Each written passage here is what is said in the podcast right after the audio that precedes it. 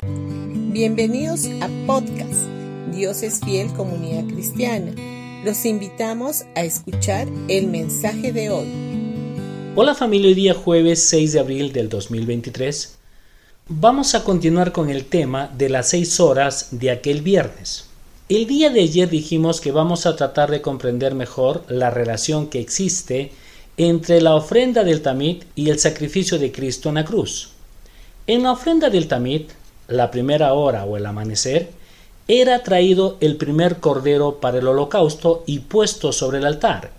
Este permanecía allí por un lapso de tres horas hasta que era sacrificado.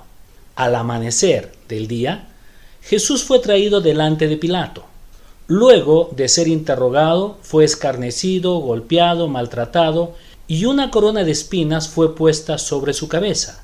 La carne de su espalda fue despedazada a causa de los azotes que le propinaron los soldados romanos. Jesús estaba allí como aquel cordero inocente preparado para la ofrenda del holocausto. Esto lo habla en Isaías capítulo 53 y lo describe con mucho detalle. Esta fue la denominada Pasión de Cristo. Lo que sucedió en este periodo de tiempo tiene que ver con los sufrimientos de Jesús antes de ser crucificado. En la ofrenda del tamit, que viene a ser la hora tercera del día, lo cual equivale a las nueve de la mañana, el primer cordero era sacrificado y esta era la ofrenda de la mañana. Fue exactamente a la tercera hora del día, a las nueve de la mañana, cuando Jesús fue crucificado. Esto lo podemos ver en Marcos capítulo 15 versículo 25. Con esto Jesús estaba dando cumplimiento a la primera ofrenda del tamit del Antiguo Testamento. De acuerdo al rito de la ofrenda del tamit, la hora sexta era el mediodía de acuerdo a nuestro horario. Era traído el segundo cordero y colocado sobre el altar.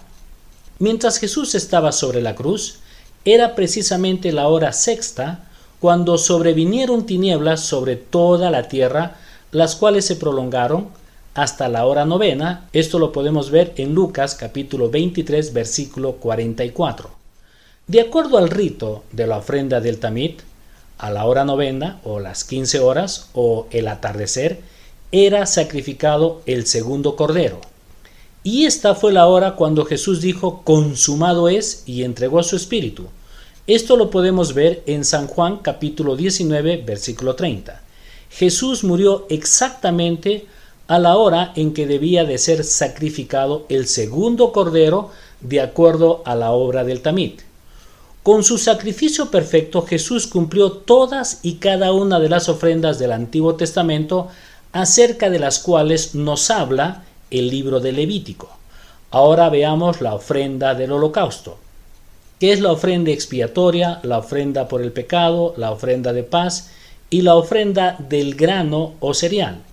Cada una de estas cinco ofrendas revela diferentes aspectos de la vida y obra de Cristo. Las seis horas que Jesús estuvo sobre la cruz hasta el momento en que murió representa el cumplimiento profético de la ofrenda del Tamit. Por lo tanto, este periodo exacto de tiempo no es obra de la casualidad, sino el cumplimiento profético de las ofrendas judías.